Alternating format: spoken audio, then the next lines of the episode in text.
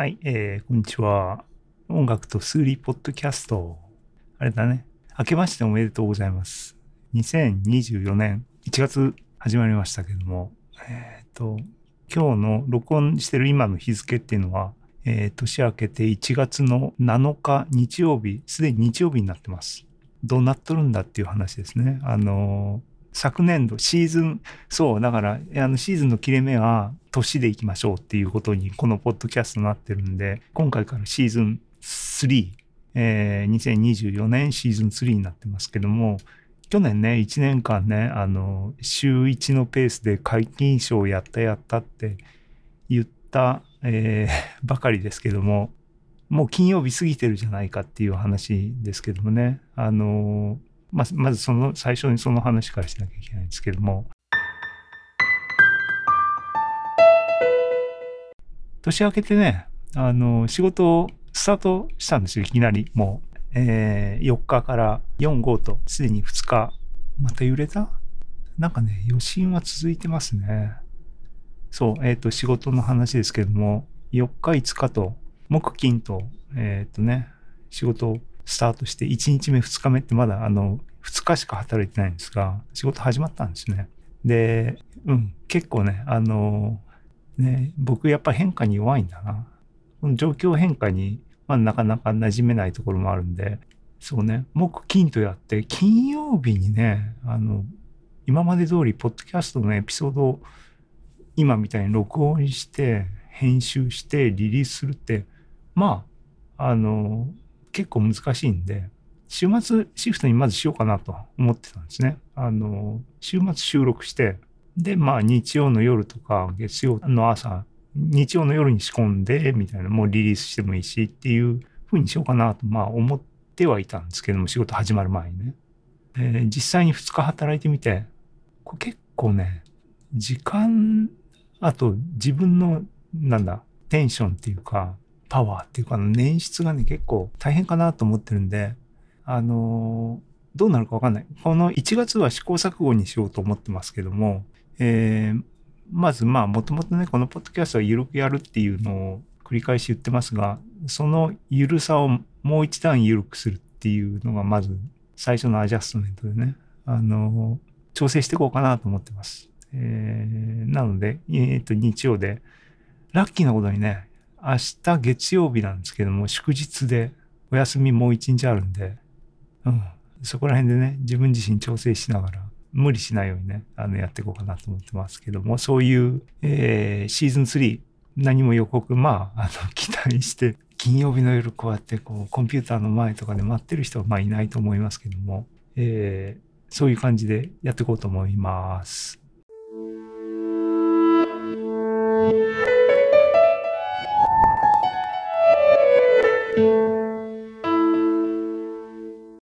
で、えっ、と、まあ、いわゆる思い込んだらシステムですけども、まあ、しばらく試行錯誤ですけども、それでも指針があった方が僕の方もやりやすいんで、えっ、と、今日は音楽会にしようと思ってます。で、今さっきまでね、えっ、と、音楽、何紹介しようかなと思って、あの、うろうろ見てたんですが、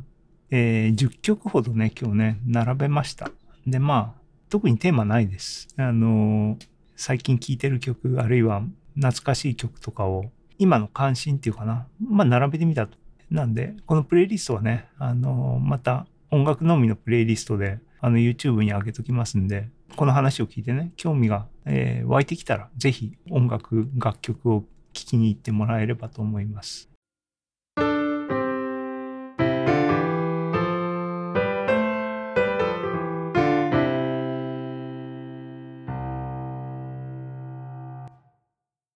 最初にね、えっ、と、紹介するのが、ななんで言ってるように、あの、最近は僕は音楽は YouTube でずっと、しかも YouTube のミックスっていうプレイリストで、えー僕が知らない、これまで聴かなかった曲とかを発見するラジオ的な聴き方はもう YouTube のこのミックスプレイリスト一択なんですけども、そこでね、あの、レコメンドされて、まあ、YouTube のレコメンドシステムもおそらくは、あの、きちんと分析してて AI でね、自分が聞いてるものに近いものを多分選んで、あの、作ってくれてるんだろうと思うので、まあ、それはそれですごくなんか面白い時代だなと思いますが、えっ、ー、と、1曲目に置いたのはね、マッコイタイナ。マッコイタイナの、えっ、ー、と、この曲は、When Sunny Gets Blue っていう曲。これね、あの、もちろんあの、BGM として大体 YouTube 流してるので、あの、耳にこの曲が入ってきてるときは誰の曲っていうのはほとんど意識しないで流してて、でもなんか、あの、あ、いいなと思うと見に行って、あ、この人かとかこれかっていうパターンなんですけども、この曲もそれで、全然ね、あの、いわゆるマッコイタイナーのイメージ持ってますよね、皆さんね。あの、ジョン・コルトレーン・カルテットのね。なイメージと全然違うんですけどもね。えっ、ー、と、Today and Tomorrow っていうアルバムに入ってるものらしくて、1964年って書いてありますね。全然ね、あの、僕自身、マッコイタイナーってあんまり、あの、ピアニストとしてあんまり、あの、レーダーの範囲内に入ってないので、まあ、詳しくないんですけども、だからこのアルバムって言われても、どの時代とかよくわかってないんですけどね。えー、この曲なんか素敵な曲ね。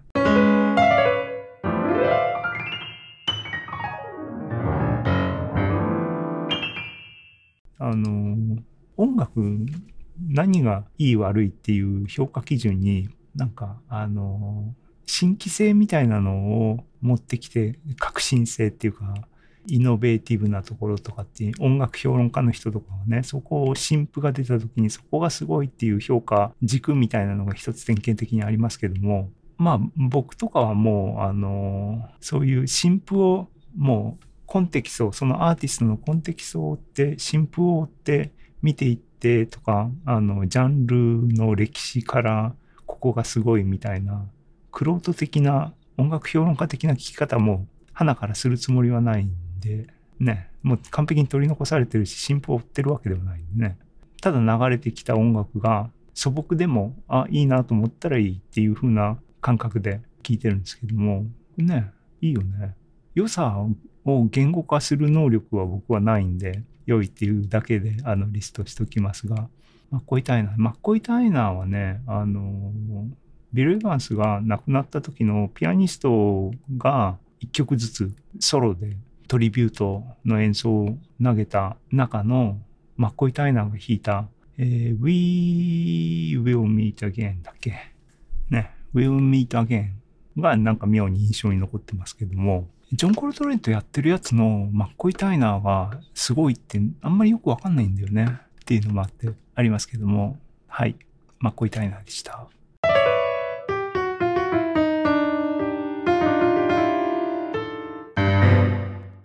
で、えっ、ー、と、2曲目に置いたのが、ビル・エヴァンスなんですけども、ね、あの正月元旦に今年の1月1日に夕方、夕方午後あの僕部屋にいたんですけども、ここにね、あの、地震来て結構揺れましたね。僕、今まで経験した地震の中で多分一番揺れたものの一つだと思いますけども、しかもうちの中にいてね、揺れたんで、これだけ揺れて、大きく揺れたんで、いや、結構怖かったですけどね。で、まあ、あの、僕のこの書斎は、えっ、と、YouTube とか見てる人は知ってると思いますが、四方ね、本棚が、四方っては言わないな、本棚結構積まれてて、あの、うちの奥さんとかにもね、危ないから危ないからなんかしろってずっと言われてるんですが、ことさら耐震のなんかとかやってなかったんですけども、で、まあ、多少ね、あの本とかが一列ドンと落ちたりとか、CD 後ろに積んでるやつがごそっと落ちたりとかありました。けども、まあほとんど被害っていうものはなくてよかったなと思ってたんですが、そうやって CD 落ちたやつ整理してたら昔のね、昔買った CD とかが、おおって、こう引っ越しよく、引っ越しやってると整理してるつもりが、どんどんこうね、物を漁っちゃうモードになるパターン、よくありますけど、似たような感じで、古い CD、あ、こんなん買ってたよねって、引っ張り出して CD プレイヤーにね、入れて聞いたりしてたものなんですけども、ボックスセット、ビル・エヴァンスのボックスセットって結構目にしたら買うように学生の頃からね、あの、してたんですよね。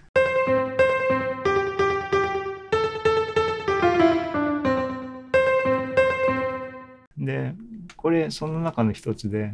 えっ、と、ビレッジヴァンガードでのプライベート録音してる、えー、ファンがいて、その人の音源からセレクションしていいものを編集してまとめた The Secret Sessions っていうボックスセットが出てて、えー、recorded at the Village Vanguard 1966 to 1975。えっと、だからどれもビレッジヴァンガードでの演奏、ライブ演奏っていうことで、まあ、CD が何枚セット ?8 枚セットあるんですけども、それ引っ張り出してね、聞いてたんですけども、そこから、これ何枚目かな ?3 枚目かなんかに入ってるやつで、あのね、好きな、好きなっていうか、これいいなと思ったやつ思い出したので、ボックスセットはね、あの大量にあるんでで、結局、いい演奏っていうのは、まあ、いい演奏っていうかな、好みの演奏っていうのは限られますよね。それとか忘れてるんでね、ボックスセットを聞き直そうと思うと、改めて、結構時間と集中力を要するんで、なかなか大変なんですけどね。で、思い出しつつっていうか3枚目、4枚目ぐらいでまだ止まってるんですけども、この演奏、I Remember April ですね。これよかった。良かったっていうか多分前から聴いてる時にここのこの多分3枚目って好きな CD のボリュームだったんだなと思い出しましたけどもビリー・エヴァンスの演奏です。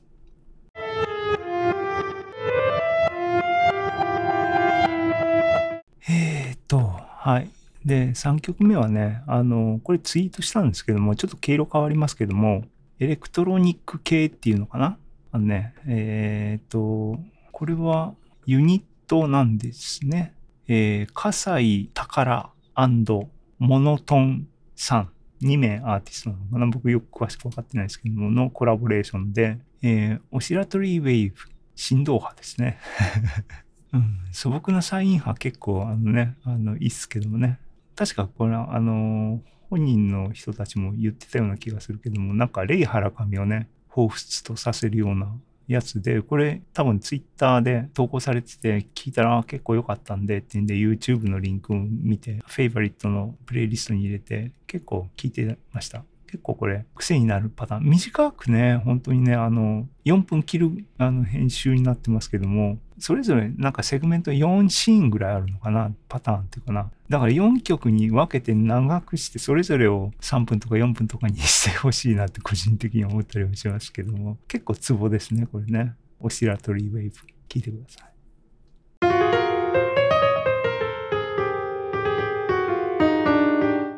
で、えっ、ー、と、4曲目、4曲目ね、あの、まあ一連の坂本龍一シリーズで僕が聴いてなかったやつをいろいろ聴いててっていうんで、引っかかったやつの一曲ですけども、アルバノトっていうドイツのアーティストとのコラボレーションが結構晩年、あの、あったらしい。僕全然知らないですけどね。あの、っていうんで、アルバムがあって、これもね、なんていうの環境音楽系なのかな僕あんまり詳しくないし、音楽はね、あの、クラシックをあんまり聴かない理由っていうのは、曲が長いってことだねっていうのがあって、同じ多分意味で多分僕あんま環境音楽とか聴かない、聴けないんだな、きっと。BGM として流してて、あ、これいいな、みたいな、一旦いいツボが引っかかる曲とかがあれば、あの、聴けるんですけどね。あの、そういう文脈でこの間、やっぱり、ポッドキャストでブライアン・イーノのあれ、なんかあげましたよね。あの、どうしてもアルフィーが聞こえちゃうってやつね。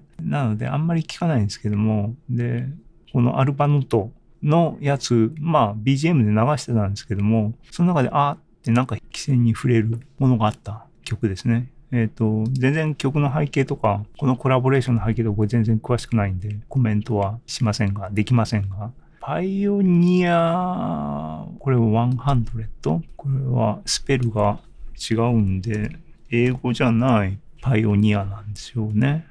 100なのかな？まあまあわかんないですね。LOO かな？はい。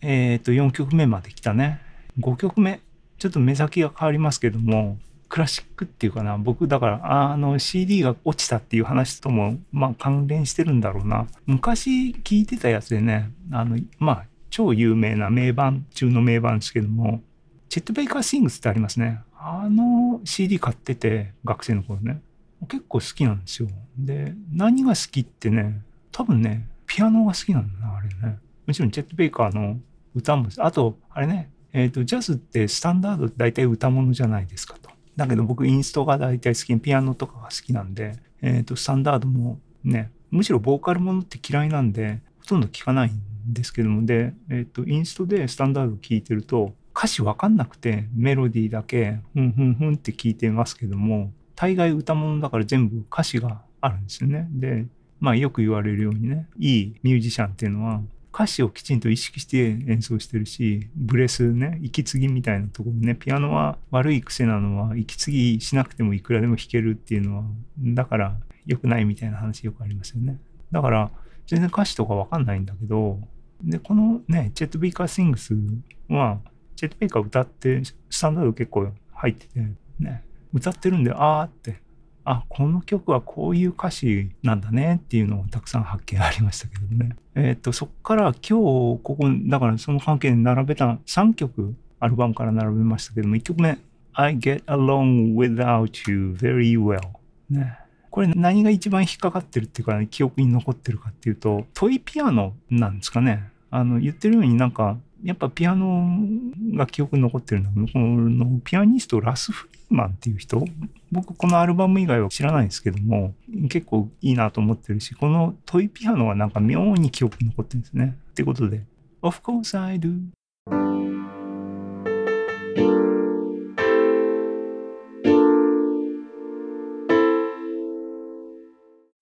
で、え、ー、と、もう一曲、もう一曲っていうか、もう二曲、このアルバムから出しますが、二曲目は、My Ideal ですね。これも有名なスタンダードですよね。いろんな人がやってます。これ、演奏、本当に、あの、トイピアノがね、うん、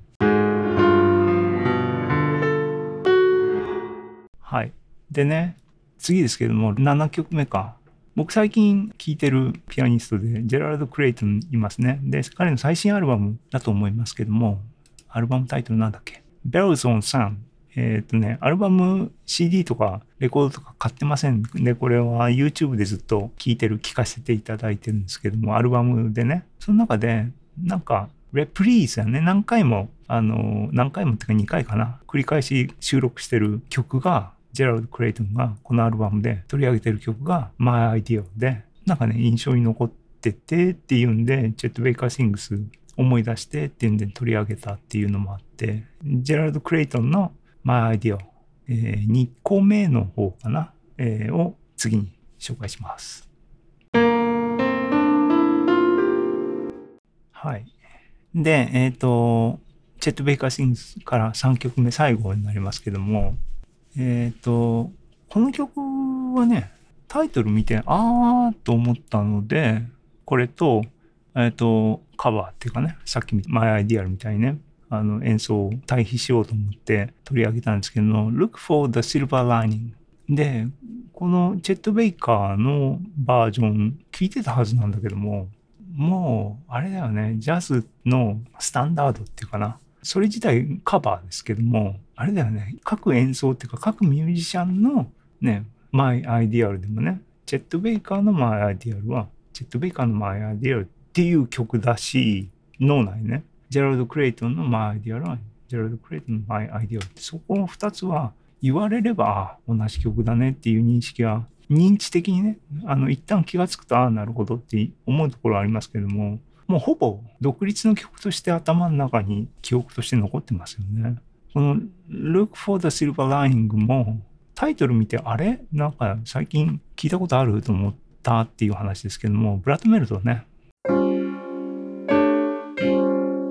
えー、コロナになった直後に、えー、っとね、Sweet April 2020っていうレコードをね、あの、ブラッドメルト出しまして、これ僕買ったんだな。えー、っと、あれよ、あの、シリアルナンバー付きのやつ買って、なんか手違いで、レコード屋さんの手違いで、レコードっていうかこれだから、あの、彼今、えっ、ー、と、どこだっけ、えー、俺すぐ忘れるな。えっ、ー、と、ノンサッチだ。ね。ノンサッチ。ノンサッチのウェブサイトであの注文して、そのシリアルナンバー付きの、多分ちょっとお高めの重たい LP なのかな？えっ、と、サイン入りだったような気がしますけども、注文したら、向こうの手違いで2枚来て、っていう出来事だったね。2020年ね。なので、あの、うちにまだ未開封のこのあるんですけども、誰かいりませんか？